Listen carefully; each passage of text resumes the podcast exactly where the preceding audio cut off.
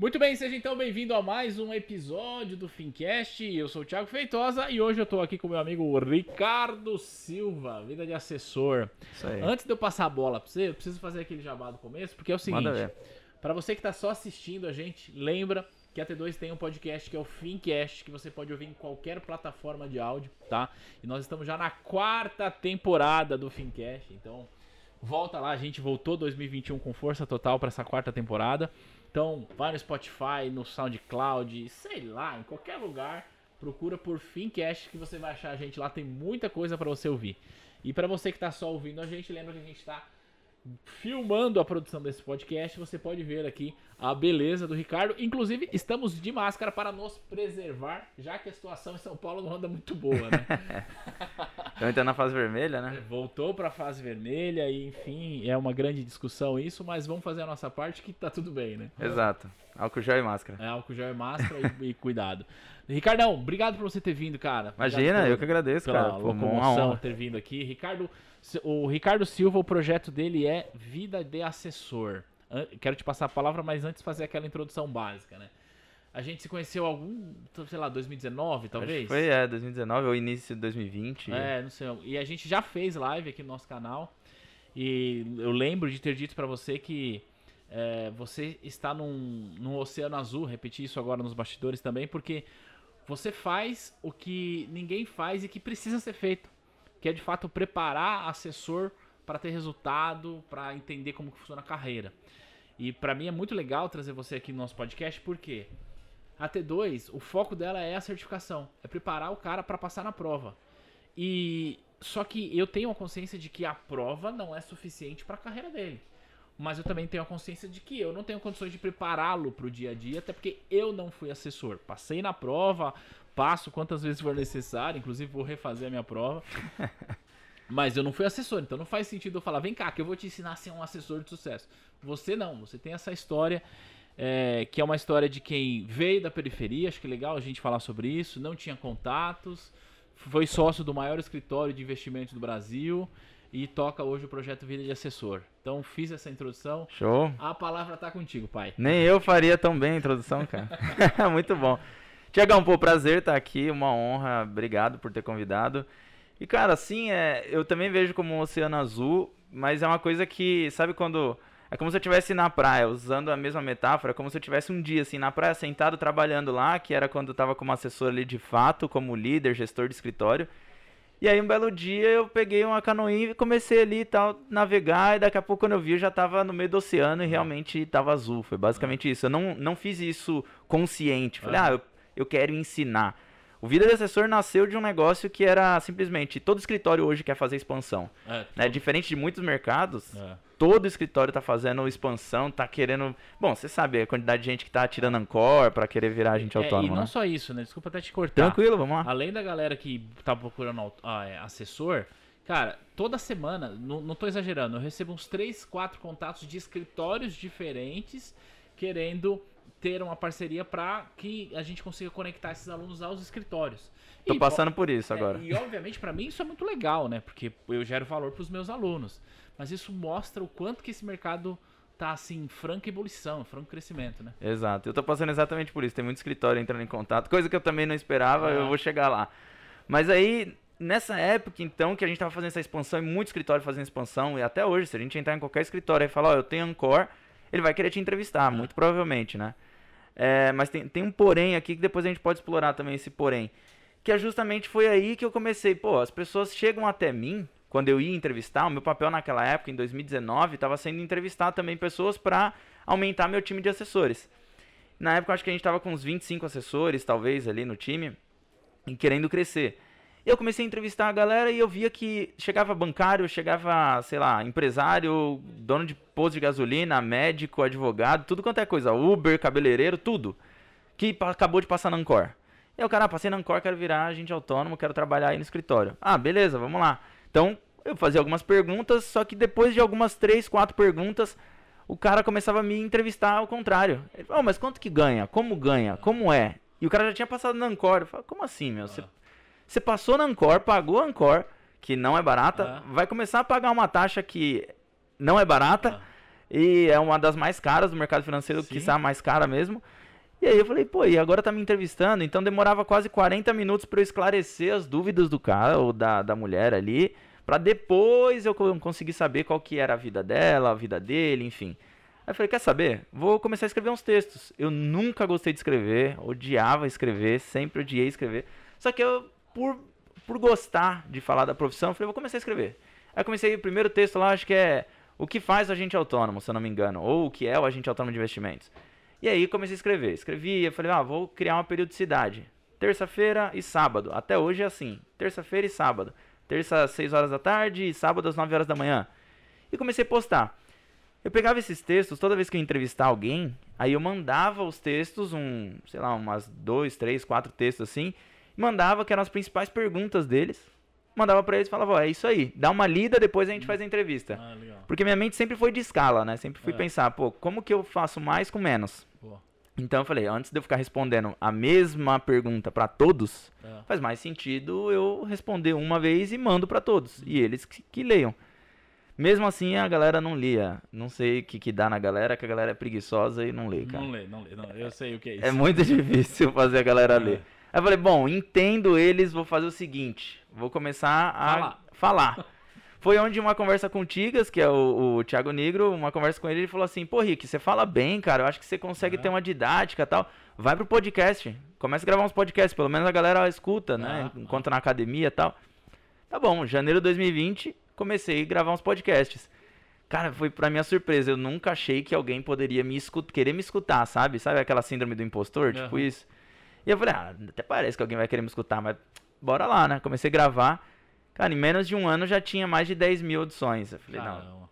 tem alguma coisa aqui que tá errada. Contratou um botzinho pra Exato. Eu falei, alguém tá querendo me É. trollar aqui. A síndrome do impostor sempre na cabeça, né? Eu falei, bom, tudo bem, vou continuar os podcasts, toda segunda-feira eu vou postando. Entrou a pandemia, aí eu falei, bom, não tenho o que fazer de sábado e de domingo. O que, que eu faço? Vou começar a gravar vídeos. Porque aí, se as pessoas não liam e não ouviam, elas poderiam ver ainda. É. Então agora tem as três frentes, não tem desculpa.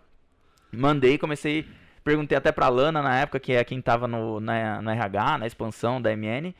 E eu falei, quais são as principais perguntas? Me fala aí. Aí ela listou lá 10 perguntas. Eu falei, vou gravar um vídeo pra cada. Gravei um vídeo pra cada, inclusive tá lá até ainda com o logo da MN e tudo lá, são os primeiros vídeos do canal.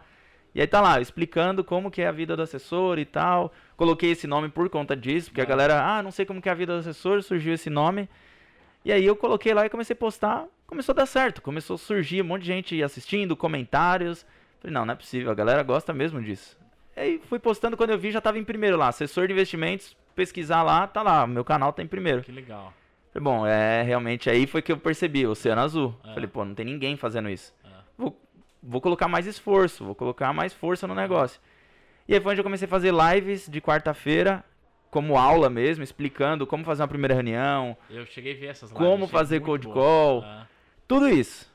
Aí foi onde surgiu a demanda, e aí, como eu te falei, quando eu vi, já tava no meio do oceano já, e todo mundo já falando, Ricardo, eu quero um curso. Como assim que é um curso? Vocês querem que eu faça um curso? Tá maluco? Não, não sei fazer isso aí.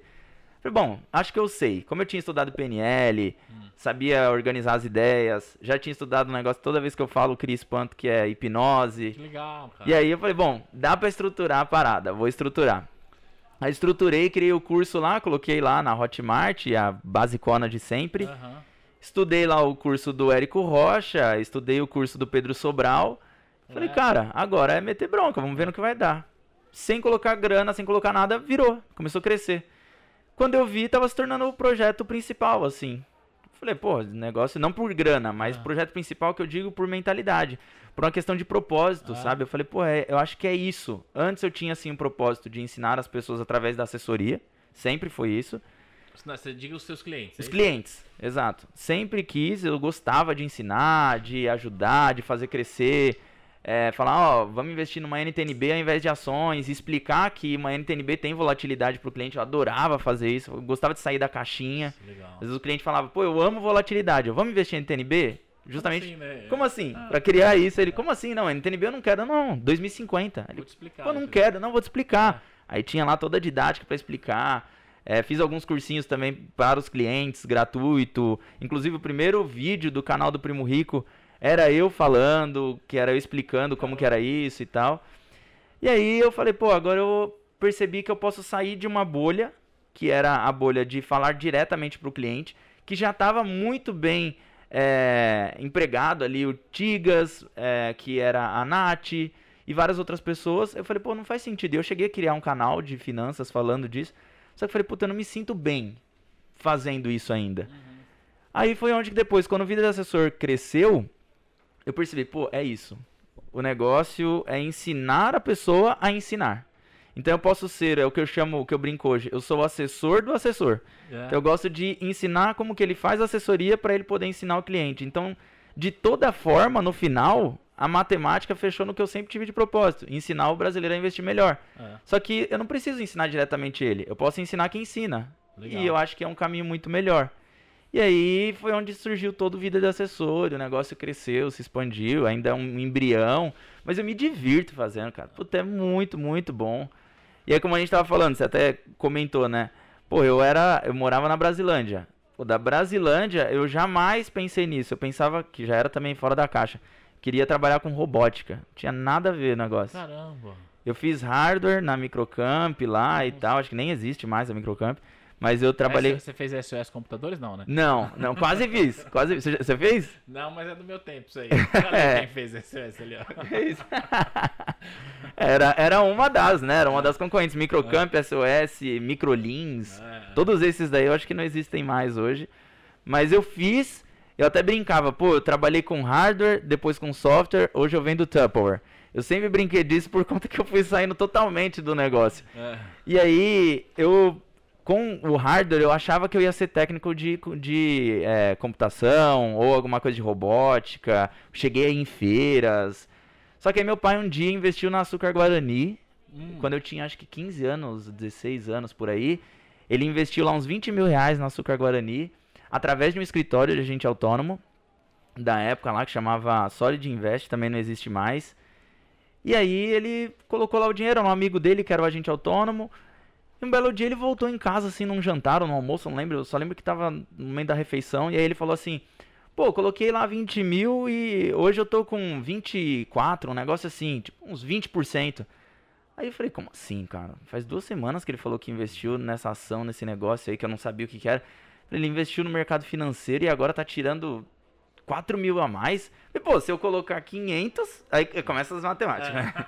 Como se fosse assim. É. Aí eu falei, pai, quero investir também. Ele, não, filho, não é assim, não faz isso, não, não é assim que funciona. Você pode perder tudo e é. tal. Eu falei, então deixa eu trabalhar lá. Aí foi onde começou a carreira. Ganhando 500 reais, trabalhando ali no Centro Velho. Inclusive, Tiagão, tem até a série que eu lancei, que tá. Saiu o primeiro episódio no domingo agora. Que é justamente eu contando como que eu comecei. Eu vou até lá, filmo lá no Centro Velho, no Largo São Francisco mostra onde que eu trabalhava, não entro no escritório, mas eu mostro qual que era o prédio, feião e tal. Ah. Depois quando eu vou pra TOV, aí da TOV eu vou seguindo, vou pro Santander, não, vou pra ICAP, da ICAP XP, XP Santander, Santander volta XP e agora seguir o XP até o fim aí. Então ah. todo esse caminho eu vou mostrar nessa série. Então é uma série legal de ver, porque eu não conto tanto detalhe quanto eu tô contando aqui, até porque não dá tempo. É.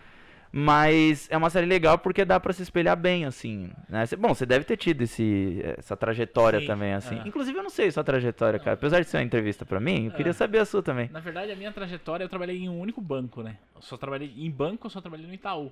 Mas é um, é um, é um lance curioso, porque eu sempre quis trabalhar em banco e sempre quis trabalhar no Itaú. E hoje, o escritório da T2 é aqui na Paulista, mas, quando eu tinha 18, 19 anos, eu trabalhava no departamento financeiro de uma empresa, que também é na Paulista, e na hora do almoço eu atravessava a rua para ir no, na agência do Itaú aqui a 262. E muitas vezes eu ficava ali vendo o pessoal trabalhando e pensando, cara, um dia eu vou trabalhar nesse banco. Mas sentado dentro da agência, sem não, fazer nada? Não, eu ficava ali no caixa eletrônico vendo o pessoal trabalhar. Ah, tá. É. Então, basicamente, de mercado financeiro e instituição eu trabalhei só aí. E aí, 2014. 15 comecei o projeto da T2. Caramba, foi assim, tipo, você trabalhou esse tempo aqui e já foi pra T2 é, direto? Não, não. Tem, tem muitos tropeços no meio do caminho. Vou, vou, vou contar os tropeços que já contei algumas vezes. Basicamente assim, é o seguinte, eu saí do Itaú em 2011, tá? É, e eu fui demitido do Itaú, eu sempre falo isso, não tem nenhum problema em falar isso. E quando eu fui demitido, eu pensei assim, cara, é, eu, Thiago, eu não quero nunca mais entregar o destino da minha carreira na mão de uma pessoa. Porque eu vou arrumar outro emprego, e pode ser que, sei lá, encontre um chefe que não foi com a minha cara e me demite. Sim, sim. Eu tô em ascensão. Então, esse era o meu pensamento. E por, por que eu tinha esse pensamento? Eu pensava assim, eu não sei o que eu vou fazer. Eu só sei o que eu não vou fazer, Uhum. que é voltar pro banco. Mas eu sempre gostei de mercado financeiro, não à toa, como eu disse, eu sempre quis trabalhar no banco. E também sempre gostei de educação. Sou formado em matemática. Quando eu entrei na faculdade, o meu objetivo era ser professor. Então, hoje eu junto as duas paixões, que são coisas Sim. que eu gosto. Aí eu saí em 2011. De 2011 até 2013, eu fui estudar tudo que você possa imaginar. Só não fiz hipnose, mas fiz PNL, fiz coach, fiz um monte de coisa. E tava ali tentando dar uma consultoria para um cliente, não sei o que, tentando de alguma forma me organizar. Nesse intervalo, eu abri um lava rápido a seco ecológico Sei. com, com um sócio. Esse sócio era um, um amigo, era não, ele é um amigo que tinha trabalhado comigo no banco. Uhum. E aí ele prestou concurso pra caixa, foi aprovado e falou, ó, tô indo, fica aí com o lava rápido. Eu falei, ah, quer saber? Deixa quieto. Aí quando foi em 2013, mais ou menos, eu comecei a estudar marketing digital, com o Eric, inclusive. Em 2014 eu fiz o primeiro congresso de finanças online, chamava Congresso de Finanças. Eu, a Taizinha que tá ali. E aí peguei, recrutei meu irmão, mais um amigo e falamos, vamos fazer. Aí fizemos, deu super certo o Congresso de Finanças. A gente conseguiu em uma Mas era para o cliente, para investidor. é, para investidor. Pra investidor. A gente reuniu uma galera e tal, uns palestrantes. É, o... Foi inclusive em parceria com o escritório de investimentos que a gente fez, então consegui trazer uns nomes legais pra época. Aí no lançamento do congresso a gente conseguiu um faturamento incrível de 40 mil reais, que é muito bom. Sim. Só que a gente gastou 35 com marketing, com um monte de coisa, não sobrou nada. E aí, cara, isso foi na febre das paletas mexicanas. Lembra das paletas mexicanas? Lembro, nossa, o maior furo que a galera investiu. Teve uma galera que você investiu. Mas deu certo. Porque muita gente eu conheci que deu errado pra Deu caramba. errado. Deu errado. super errado. Nossa. Mas assim, foi o errado que deu certo. Ah, sim. Ah, Entendeu? eu já entendi o deu certo aqui. já consegui assim, captar. ó, a gente tava, nessa época a gente tava, cara, agora eu acabei de ter um, uma parada louca assim, porque o congresso de finanças que a gente fez, a gente tocou dentro desse escritório. Aqui, agora que eu lembrei, não aqui, mas lá na Paulista, ou seja, dentro do Work. Sim. Foi que a gente tocou de Ah, lá. já tinha o Gowork. Já tinha o Work, era no comecinho do Work. A gente fechou de lá. Aí a gente descia às vezes e tal, e tava, o bicho tava pegando, o povo comprando paleta ali no shopping 3 ali, Center 3. Aí eu falei, caramba, meu, ó a fila disso aqui. Comecei a fazer conta. Falei, peraí. A matemática básica. essa fila aqui, eu não sei quantos por hora, não sei o que. Ah, vou entrar nessa também, pai. Só que aí, ó que louco. Ela trabalhava no hospital. Aí, vamos fazer isso? Vamos. Só que a gente vai pra Ubatuba fazer, porque lá não tem. Aí a gente foi lá abrir uma paleteria em Ubatuba. Dois meses depois tinha sete paleterias, tudo em volta. Tudo no entorno. Mas foi bom. O primeiro verão a gente vendeu horrores assim. Falei, ah, acertamos, tô rico, papai. Só que o fato é o seguinte: acabou o primeiro verão, acabou as vendas. Não funcionou mais e passou a febre. Aí eu me vi em Ubatuba, eu e ela, tipo, e agora? O que, que a gente faz? Não tem o que fazer. Porque a cidade, ela é uma cidade 100% turística Sim. não tem gente lá fora do verão. Por mais que a gente tentasse, não dava. Aí um amigo meu, Flávio, que trabalhou comigo no banco nessa época, isso era 2015. A paleteria foi que ano? Foi no verão de 2014 para 2015. Tá. Aí o Flávio, que trabalhou comigo no banco, acho que Deus deve ter entrado na vida dele e falou assim: vai lá ajudar esse menino. Mas não foi ajudar, foi assim: ele falou assim, Thiago, eu quero voltar pro banco, mas eu não tenho certificação, você me ajuda? Porque o Flávio lembrou que quando eu estava no banco, eu tinha dado aula pra uma galera que trabalhava comigo ali, tipo de agência e tal. Aí eu falei: ah, não tô fazendo nada, vou fazer essa parada aí.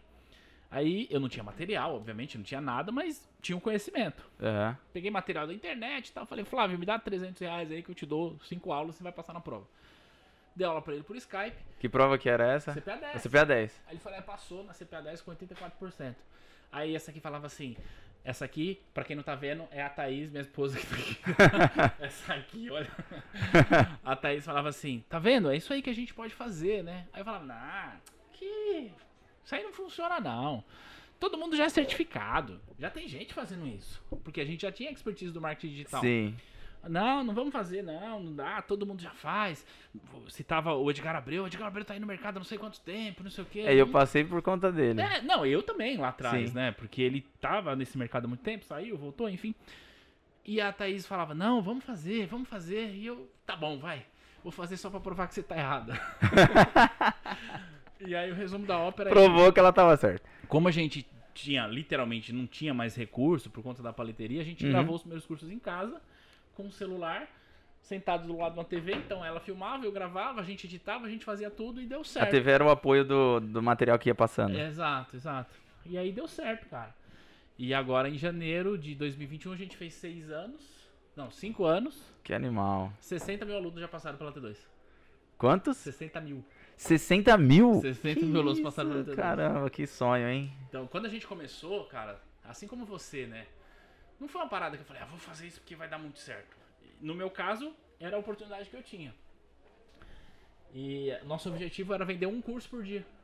Porque a gente falou, é só nós dois, a gente vender um curso por dia, estamos em casa, paga ali umas despesas e tal, tamo bem. Tranquilo. Aí hoje a equipe tem 12 pessoas, a gente tá expandindo e por aí vai, então é legal falar sobre isso assim. Sim, isso é muito louco, cara, porque assim, se se parar pra pensar, se você for ver os negócios que dão mais certo, é, ou que começam a dar certo, muitos nasceram justamente dessa coisa que a gente tá vendo aqui que É. a gente tem é, parecido. Né? Que é, ah, comecei de, ah, eu vi ali, achei que, ah, vamos fazer um pouquinho e É. tal, quando vê, começa a se tornar um propósito de vida, É. e aí você curte fazer e, pô, começa a virar.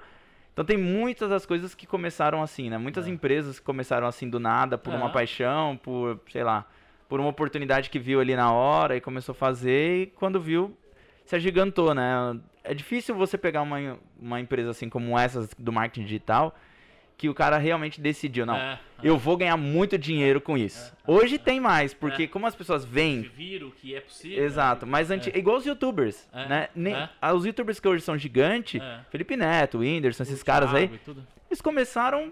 Ah, o próprio Primo Rico, pô, É. eu vi isso do meu lado, a gente começando lá no escritório, aí ele falou, ah, vamos começar aqui gravando uns vídeos é, sobre previdência. E aí a gente manda para os clientes. Aí eu falei, não, vamos gravar sobre renda variável, porque aí tem muito cliente que não sabe muito bem o que, que é. Ele, ah, então vamos fazer previdência, uma live, e aí a gente vê se traz os clientes para cá, porque eles não conseguem se deslocar tanto. A gente tá aqui em Pinheiros, tem cliente que tá, sei lá, do outro lado da cidade, na Zona Leste, até chegar aqui muito trânsito. A gente faz uma live.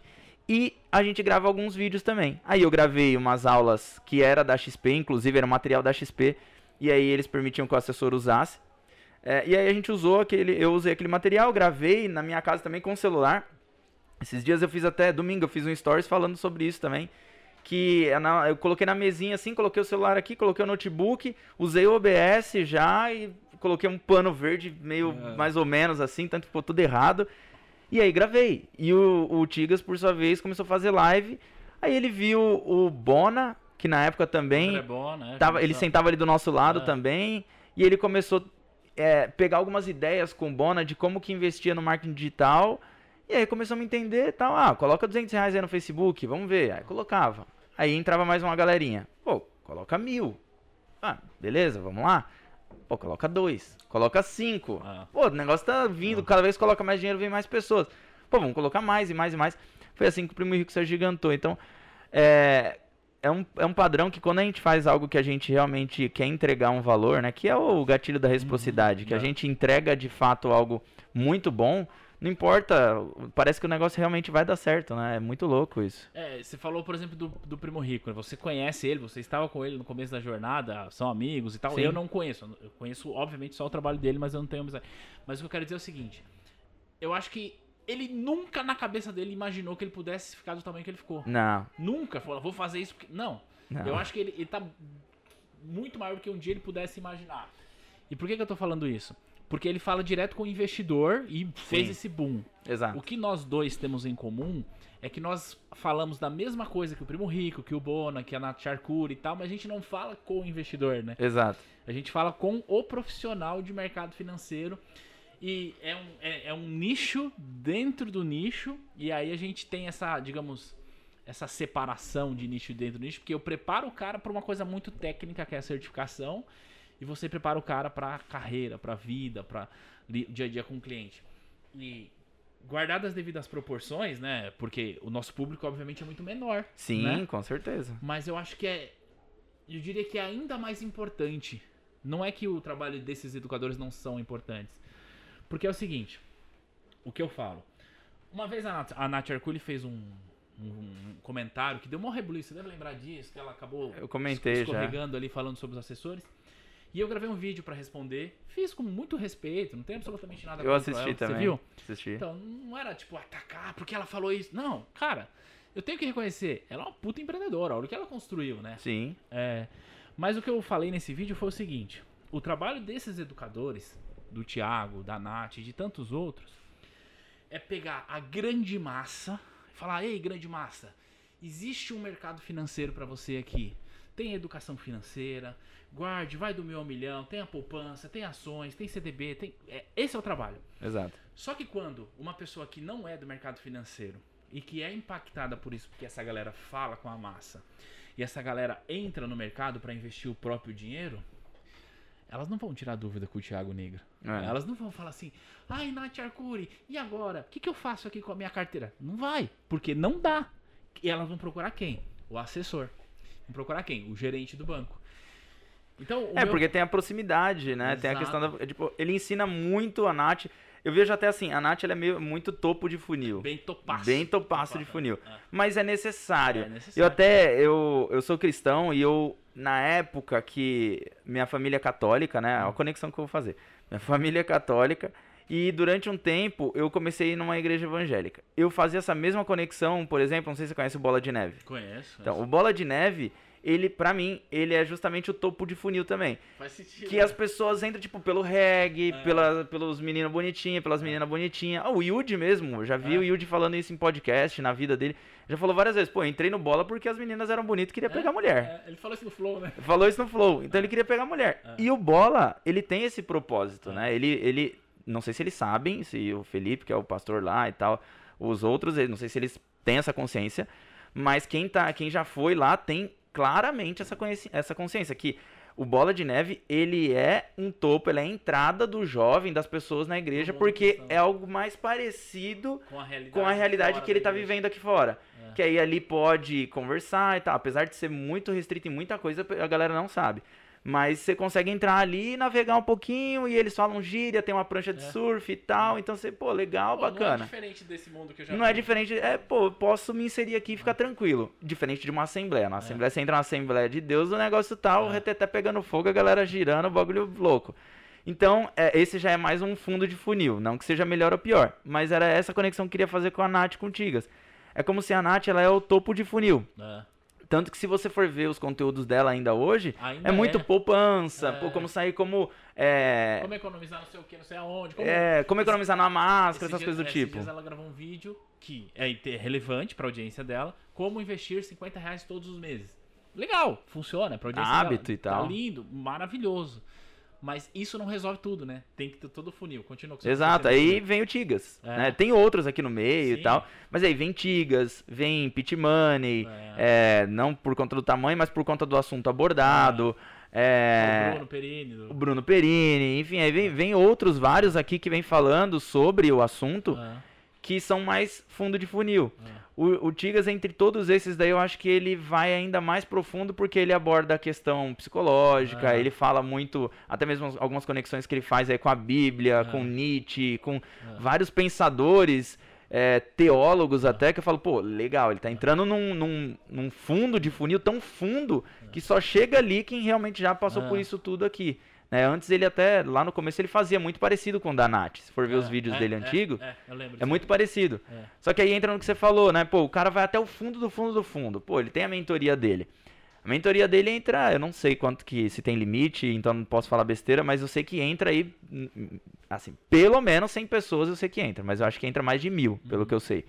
Então, pensando nisso, pô, a proximidade com ele, obviamente, não vai ter. Não é, essa a proposta. Ah, não é a proposta. Então, ele, para um assessor, para um gerente do banco, para uma pessoa que tá ali, que é o profissional, é uma pessoa totalmente necessária. Ah. Né? O Tigas, a Nath, todas essas pessoas. Porque quanto mais eles falam, mais cai pro nosso guarda-chuva também. exato, né? sim. Pro assessor, pro gerente, enfim, pro especialista. Isso é, isso é bom. Ah. E algumas pessoas não enxergam isso. É. Algumas pessoas ah, falam mal. É. Ah, pô, é um bosta, não sei o quê. Não, é muito bom, cara. Totalmente necessário. E eu, eu não vou falar nem. Não é mal necessário, porque eu já ouvi pessoas falando, não, é, um bem necessário. Educar o brasileiro. Sabe por que, que é isso, eu acho, Ricardo? Porque a gente costuma viver em bolhas. aqui mesmo na T2, quem tá assistindo a gente, quem tá ouvindo a gente, já tem uma noção de investimento, sabe como que funciona, sabe como funciona a volatilidade da NTNB que Sim. você falou antes da gente começar a gravar. Então, essa pessoa, ela fala assim, ah, não precisa. Ou é porque ela não tem uma, uma boa vontade de olhar para o trabalho de outras pessoas e falar, não, não precisa. Imagina, eu não preciso. Eu não preciso nem de assessor, porque. Tá bom, ok. Eu, Thiago, eu faço questão de ter um assessor. Sim. É, porque ele vai tomar decisão por mim, não. Para eu ter alguém para quem conversar no nível de coisa que eu quero conversar. Mas tem gente que acha que não. Só que, velho, isso aí é uma bolha. Passa aqui na Paulista. A Paulista é suspeita para falar sobre isso, né? no mercado financeiro. Mas, cara, vai falar com o médico, com o engenheiro, com o advogado. Essa galera não conhece e não tem tempo. Exato. E é aí que entra o bom profissional e é aí que entra um bom assessor, né? Então, e até, do, até do assessor, tipo, ainda tem muito. Todo mundo tem muito a aprender, mas até do assessor eu vejo que tem muito a aprender. Que é assim, por exemplo, você falou das pessoas que estão aprendendo, passando aqui por todo esse funil dessas pessoas, o Nath, Tigas, Pitmoney e todos esses caras aí. Beleza, na hora que chega no assessor, o assessor muitas vezes ele tá, e aí por isso que eu acho que o vida do assessor e todos esses trabalhos que a gente faz ah. aí falando profissional é importante, porque chega lá na ponta também, o assessor muitas vezes está preocupado em falar de produto. É... Ele quer falar do produto, do produto, do produto. Ah, saiu uma NTNB, oh, saiu uma debenture, ah. saiu um CRI, saiu um CRA sai um COI. Ah. E eu falo, pô, tá legal que saiu, mas e aí, o que, que você vai fazer com isso? É como se o produto, para mim, ele é uma corda.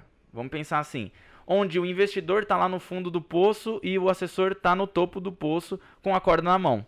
E você tem que saber como usar isso. Se você simplesmente pegar a corda enrolada e jogar lá para baixo, o cara não vai conseguir usar. Não, pelo é, isso, não vai conseguir. Não vai conseguir subir com ela. Ele é, vai ficar com ela lá. É que eu imaginei o seguinte, desculpa. Diga, vai lá, vai lá. Se você segurar a corda aqui e jogar uma ponta lá para puxar o cara, é mais fácil você cair junto com ele do que você trazer ele, né? Exato. Por...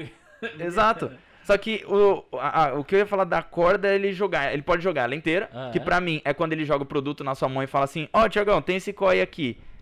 Tá, óbvio, você entende, você sabe onde que aquilo se encaixa na sua carteira. Mas hoje o investidor não sabe. Não sabe, não sabe. Por mais que ele passou por tudo isso daqui que a gente falou, todo esse funil que a gente falou, ele vem um pouco mais preparado, mas ele ainda não sabe. Falar assim, ó, oh, tem esse COI. Aí muitos criticam, porque ah, o COI paga mais processor. Sim, tá.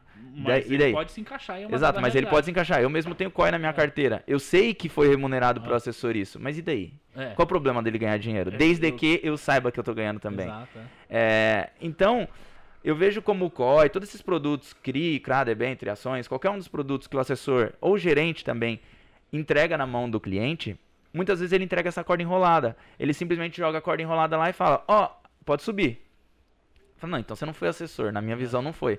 Ele simplesmente foi a pessoa que jogou uma coisa lá e falou, ó, oh, se vira aí eu vejo como assessor o cara que pega todos os produtos ou o produto em si, joga e usa ele de forma correta, que é ele jogar lá e falar, ó, oh, agora você pode pegar aí que eu vou te trazer aqui, vou te mostrar como é que é. Ah. Isso é o trabalho do assessor, tanto que da maioria dos assessores que eu converso hoje, eu falo, a pergunta que eu faço básica quando entra na mentoria ou quando entra na comunidade vida de assessor, eu sempre pergunto: qual que é o seu plano com o cliente? Qual que é a metodologia de trabalho que você tem?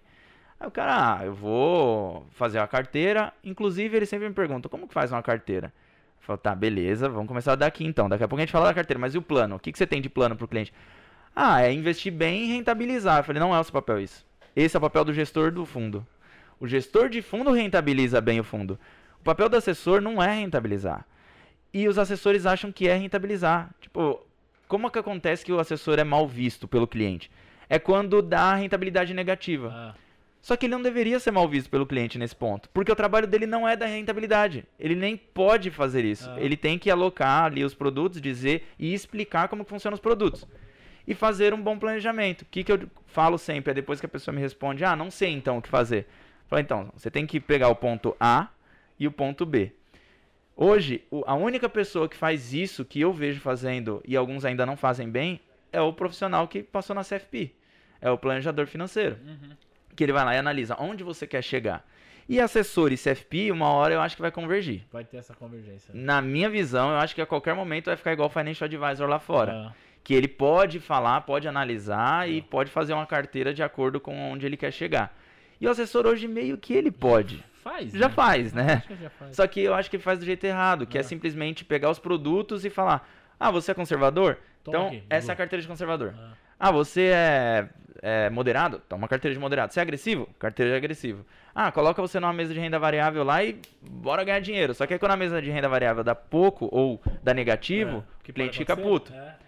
E aí eu falo, pô, mas por que, que o cliente ficou puto? Porque você não alinhou as expectativas, Ah. cara, tá errado. E eu vejo até uma coisa que eu tô começando a, a entrar nesse meio também, que é a- o próprio bancário. Falei, pô, Ah. se eu treino um assessor, Por que não, né? por que não o bancário? Que é justamente uma das que. A profissão que mais cresce hoje é a do assessor, obviamente porque tem muito espaço ainda para crescer. Mas o bancário, ele talvez ele olha pro assessor e fala: pô, os caras são muito bons, eu não tenho como competir. Tem! Claro que tem. Tem! Claro que Lógico que tem. Tem várias pessoas, você sabe disso, tem É. várias pessoas que falam disso É. também, né? O É. próprio Testa da Black É, Bankers. o testa e não tem nenhum problema em falar, cara, tem o Fábio Lousada que O faz Fábio um puta Lousada. trabalho, o Lucas Silva, Exato. faz um puta trabalho. Tem então- muita gente que faz um puta É. trabalho nisso. É. Só que aí o bancário muitas vezes ele se limita. Ah, não, eu tenho só uma. uma, uma- Esse discurso já morreu, né? Na verdade. Ah, eu só é, atendo o Itaú. Então por isso eu sou eu, eu sou mais limitado ou tenho conflito de interesse. Depende. Se vier da sua cabeça o conflito, É. você tem mesmo. Assim como o assessor também pode ter esse conflito. É. né? Então, eu vejo que o bancário, ele também pode caminhar pelo mesmo caminho do assessor. É, se o assessor não se cuidar, ele vai perder muito cliente pro... Olha o telefone aí, meu povo. ele vai também perder espaço pro, assessor, pro, pro gerente, porque acabou esse negócio. Já, já tem tempos que o assessor fala, o próprio assessor fala isso. Ah, produto é commodity, produto é commodity, produto... mas o que, que o assessor tá fazendo para isso? O Exato. que, que o gerente tá fazendo para isso, para se favorecer desse movimento, sabe? É um negócio muito louco. O Eu- produto é de fato commodity, mas você que tá aqui não é commodity. Eu Exato. não sou commodity, né? É, a, gente tá, a gente tá tratando de um assunto que, em tese, o cara não precisaria da T2 para se conectar com esse assunto. Nem de outro professor aí que a gente já citou aqui. Porque tem muito material, tem livro, tem um monte de coisa. Sim, Mas por que, que ele se conecta com a T2? Porque ele, de alguma maneira, ele vê confiança naquilo que eu falo. Mesma coisa você. O que você tá fazendo, em tese, o cara não precisaria. Você chegou onde você chegou sem ninguém. exato. Mas o cara ele quer fazer o quê? Ele quer ganhar tempo e ele confia no que você fala porque você já passou pela trajetória. E acho que vale a gente fazer essa analogia pro banco, pro assessor, porque sim, produto é commodity. Você vai ter uma diferença mínima de rentabilidade de uma renda fixa aqui ou acolá, mas não é uma rentabilidade que vai mudar a vida de ninguém. Eu sempre falo o seguinte, cara, principalmente para bancário, né? Põe uma coisa na sua cabeça. Se o, se o cliente compra um CDB de, sei lá, de 100% do DI no seu banco, ou 90% do DI, que é bem baixo, e ele pega essa grana e ele vai para XP, para o BTG, para colocar num CDB de 120% do DI, cara, tem alguma coisa muito errada com você. Sim. Porque a diferença não justifica esse movimento. Faz sentido? Faz sentido. Porque, cara, o DI é 1.9, 120% do DI vai dar quanto? 2.5, 2.1, sei lá. Não justifica se, se trans... Então, o seu papel não é isso, pensar em produto. Não é pensar em é pensar o seguinte, cara, assim como você que está trabalhando como bancário, como assessor, você tem objetivos de vida, você tem planos de vida. Quais são os seus planos? Às vezes o cara nem o dele ele sabe. Exato. Mas é importante você pensar nos seus planos para que você possa ajudar o seu cliente também com isso.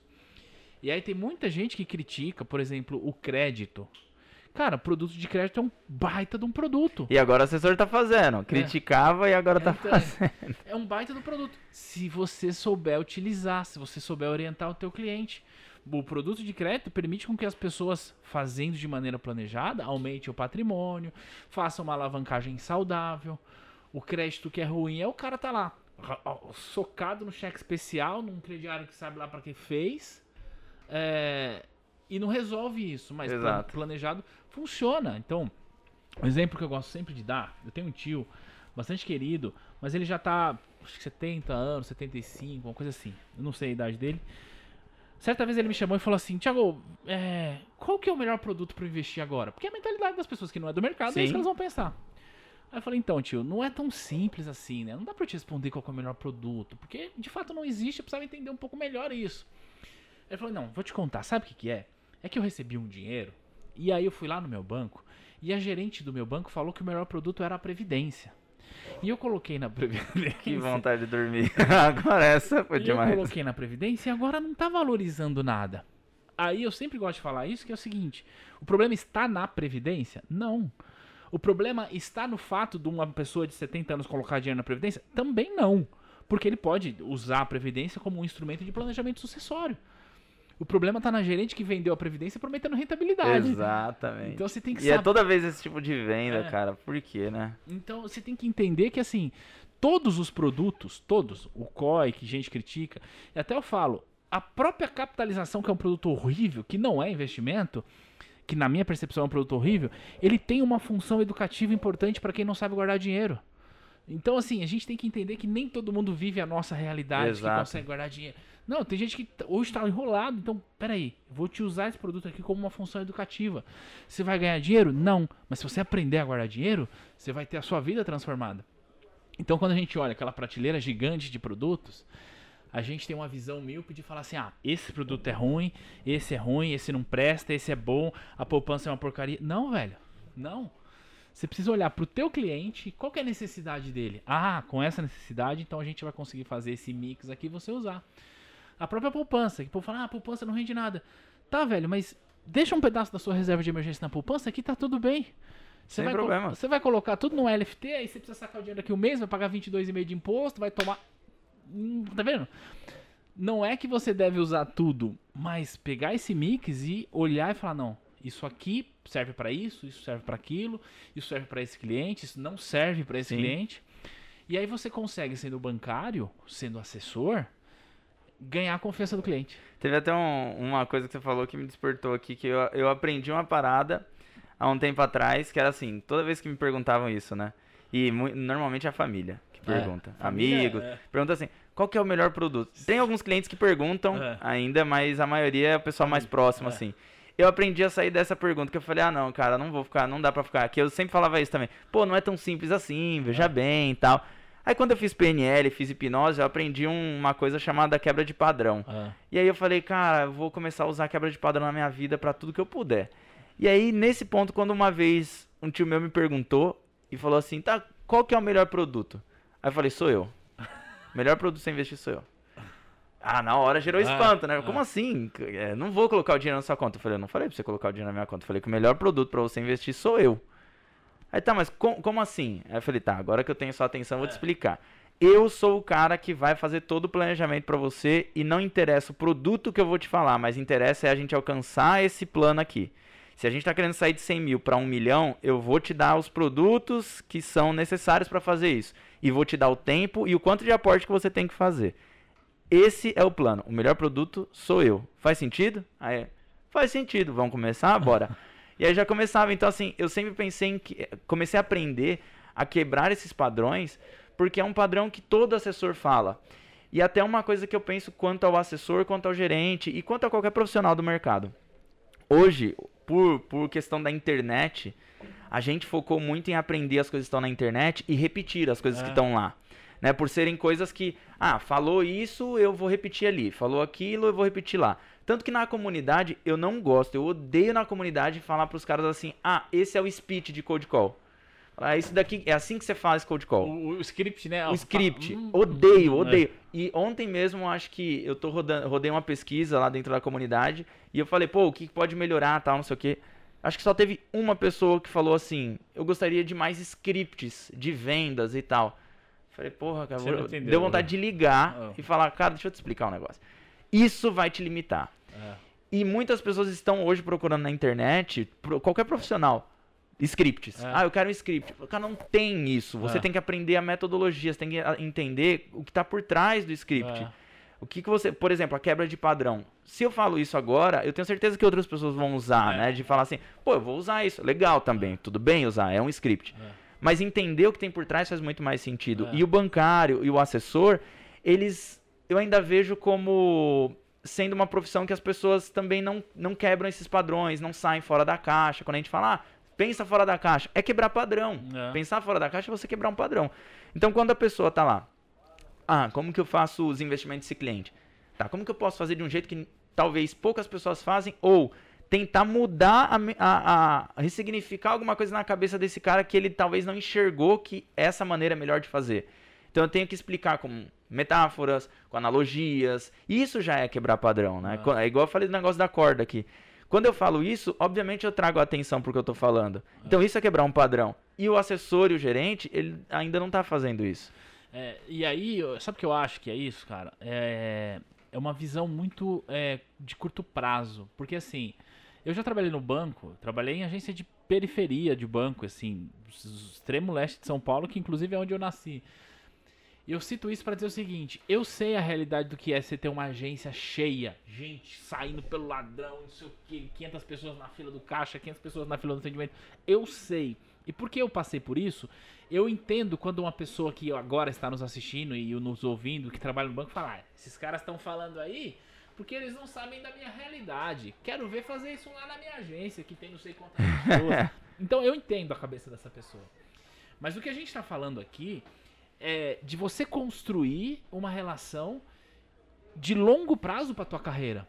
Porque você atender a agência cheia, atender o cliente rapidamente, você só tá apagando incêndio. Exato. Você não tá construindo nada.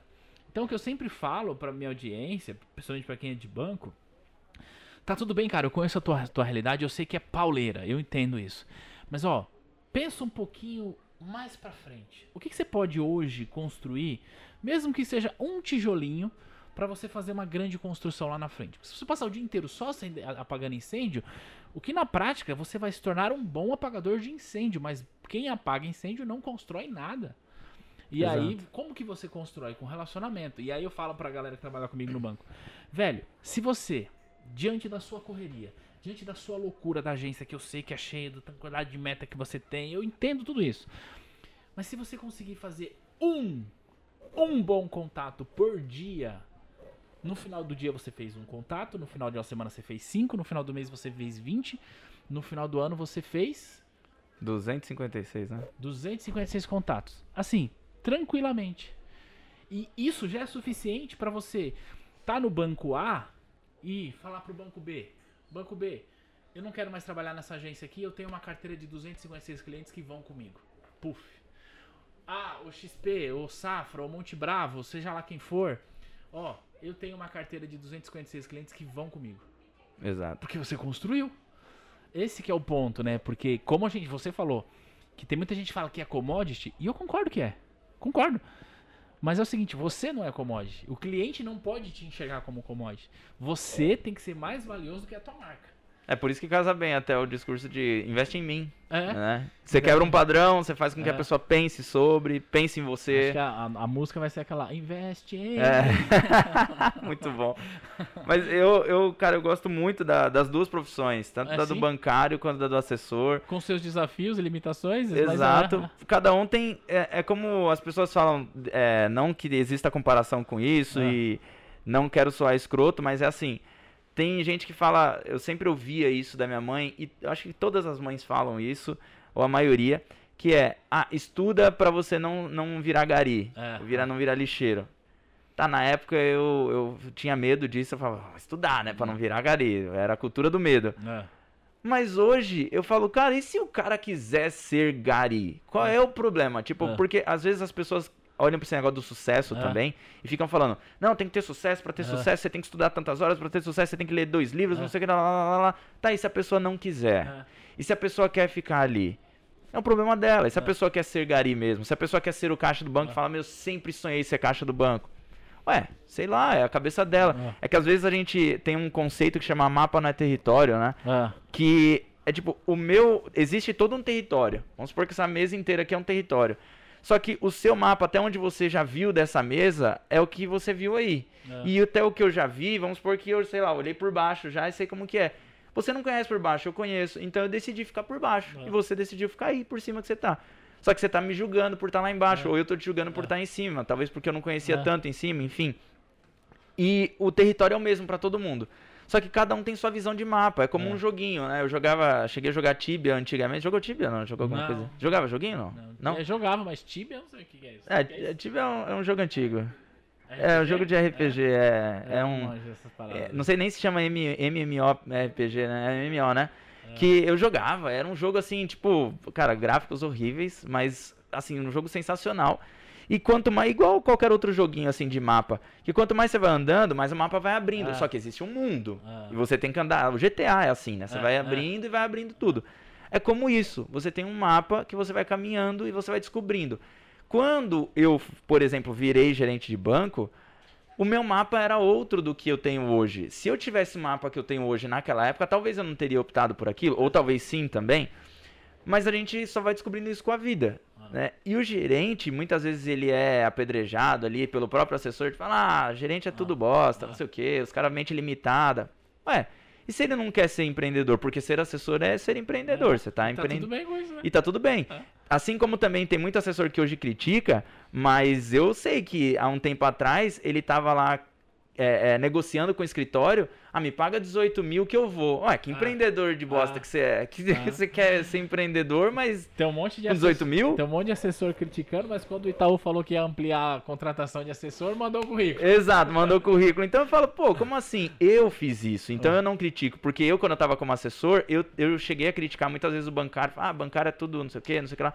Depois, quando eu voltei, ainda assim eu cheguei a questionar bancário. Hoje, com a mentalidade que eu tenho, graças a Deus, muito mais maduro, e eu penso, pô, agora eu entendo. Porque na época tem muita gente que gostava de ser bancário e sente orgulho E de tá tudo levantar bem, a bandeira é. e tá tudo bem. É. Não adianta eu chegar pra ele e falar assim, ô, mas você- com esse, essa cartela de cliente que você tem aí, essa Você carteira tá toda, o você quê. poderia estar fazendo 100 mil reais É. por mês. Aí ele, tá, mas eu não quero correr esse risco, Ah. eu tô bem, meu filhinho tá tranquilo, Ah. minha família tá tranquila, não quero alcançar o que você quer, tá tudo bem. Aí é que eu fui entender, eu falei, cara, tá tudo bem, isso não vai acabar, que nem muitas pessoas falam, ah, o gerente de banco vai acabar? Não acho que vai, assim como, ah, o Gari vai acabar? Não acho que vai, Ah. tem espaço pra todas essas funções. Ah. E eu acho que tem que, tem que coexistir. Não, não existe um negócio da gente falar, ah, não, uma hora o gerente do banco vai acabar, Não ou uma vai, hora o né? assessor vai É. acabar. Só se existir uma outra tecnologia, que eu ainda não sei qual é. O que eu penso sobre isso é que, assim, cara, virão novas tecnologias, o modelo de banco, como a gente conhece hoje, de agência em toda esquina, isso vai diminuir por conta da tecnologia e tá tudo bem. Mas até onde a minha limitação permite, até onde o meu mapa permite, né? é, eu não conheço, pelo menos no médio prazo, uma tecnologia capaz de substituir a necessidade de relacionamento humano. Exato. Você que tá aqui assistindo a gente, você tá ouvindo a gente agora, por quê? Porque são duas pessoas conectadas, conversando e trocando ideia. E esse modelo funciona muito Entendeu? por conta disso. É, então assim, não existe, pelo menos na minha visão, a possibilidade de acabar o assessor ou o gerente de banco. A gente pode ter novas tecnologias que vão facilitar com que um assessor possa atender mais clientes, que um gerente atenda mais clientes e aumente então a eficiência da instituição, porque a instituição vai buscar eficiência, obviamente, mas acabar, não- eu não vejo É, eu isso. também não vejo. A gente tem muito instituição, por exemplo, é, Nubank, Banco Inter, essas fintechs que estão vindo agora e crescendo bastante, fazendo um bom trabalho. Mas qual que é a minha percepção dessas fintechs? Eu até gostaria de colocar isso na mesa para saber de você. Elas têm atendido um público majoritariamente jovem, Uhum. porque esse público majoritariamente jovem, eles se conectam facilmente com tecnologia, então, putz, eu baixo aqui o Nubank, Facilidade. é. E o público que é majo- majoritariamente jovem, em sua maioria, ainda está em fase de construção de patrimônio. À medida que essa, essa população vai crescendo, vai amadurecendo profissionalmente, ganhando mais, tendo que administrar melhor o seu patrimônio, ela não vai resolver isso apertando um botão do celular. Uhum. Ela vai precisar de um especialista. É basicamente assim que funciona. Se a gente pegar um paralelo com, edu- com educação física, eu não sou a melhor pessoa para falar sobre isso, embora estou treinando firme e forte dessa vez. Já passou três meses já, hein? Contrato personal, cara, você tem? Já tenho. É, então, é, eu fiz isso, cara. Não, é eu já melhor. tô, já tô Tá firme. vendo? Relacionamento, né? Você tem um Exato. personal pra quê? Porque você sabe que É. ele é mais fácil. O, qual- o que que acontece? O cara hoje ele pode treinar na Smart Fit, pagar 50, 60 reais por mês ali, tá tudo bem, funciona, ele treina, se ele tem disciplina, ele vai. Mas à medida que ele vai pegando gosto pelo treino e achando que ele precisa melhorar a performance dele e ele tem condições, ele vai contratar um profissional para acompanhar ele. Exato.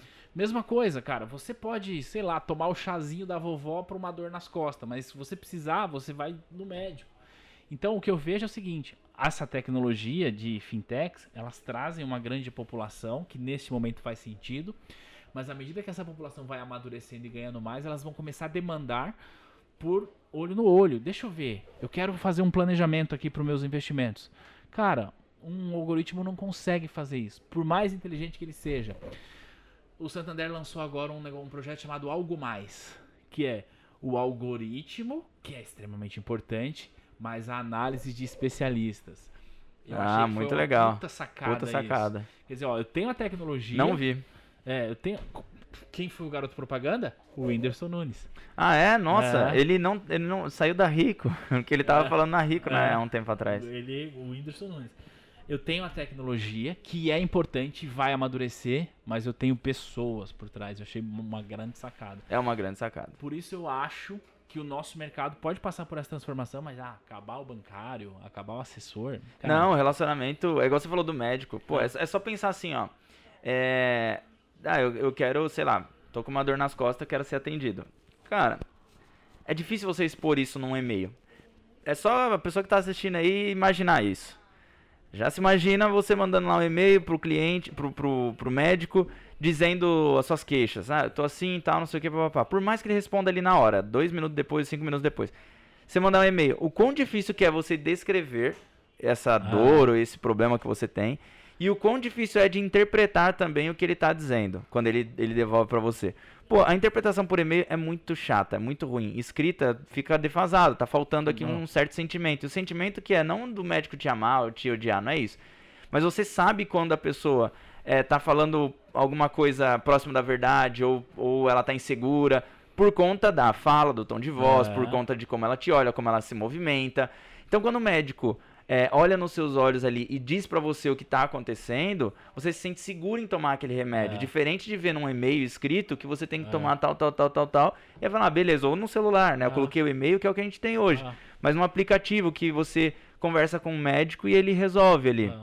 Hoje tem as vídeos chamada. É. Mas mesmo assim, com a pandemia, as pessoas querem. A gente conversou, falou: ah, o que, que você prefere? Fazer no Zoom ou fazer é. aqui?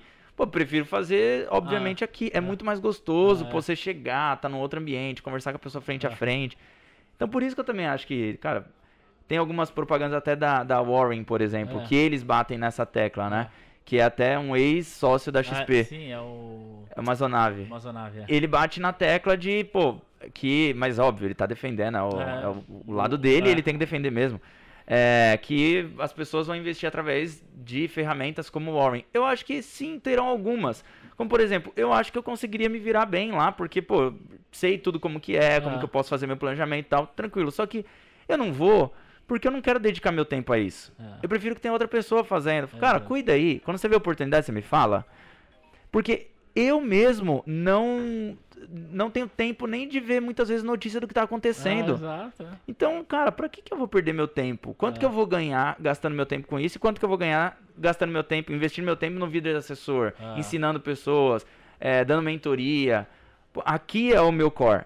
Aqui, essa parte de investimentos, eu posso deixar na mão de uma outra pessoa que eu confio também e boa, tá é. beleza. Até esse negócio de confiança é um outro ponto que eu acho que é muito importante, que muitos assessores não entendem, muitos gerentes também não entendem, e as pessoas que são, trabalham com relacionamento não entendem.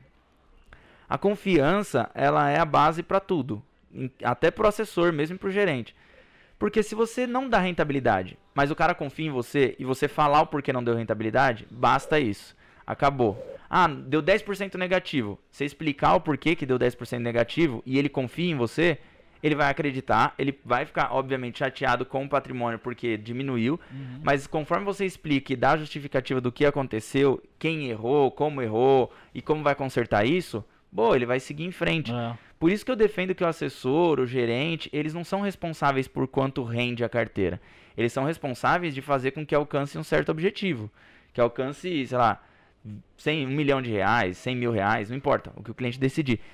Então, se você não tiver a confiança do cliente, assim como você mesmo falou, de pô, um por dia, se você ganhar um por dia, a confiança, atender bem, fazer o negócio como se fosse seu pai, sua mãe, dependendo se você tem um relacionamento bom com o pai, com a mãe também, né? Importante. Importante. é, mas se você tem um, um, bom relacionamento com o cliente, você ganhou a confiança dele, acabou. Ele não é. tá ali pela bandeira do Itaú, nem é. pela do Bradesco, nem da XP, não tá.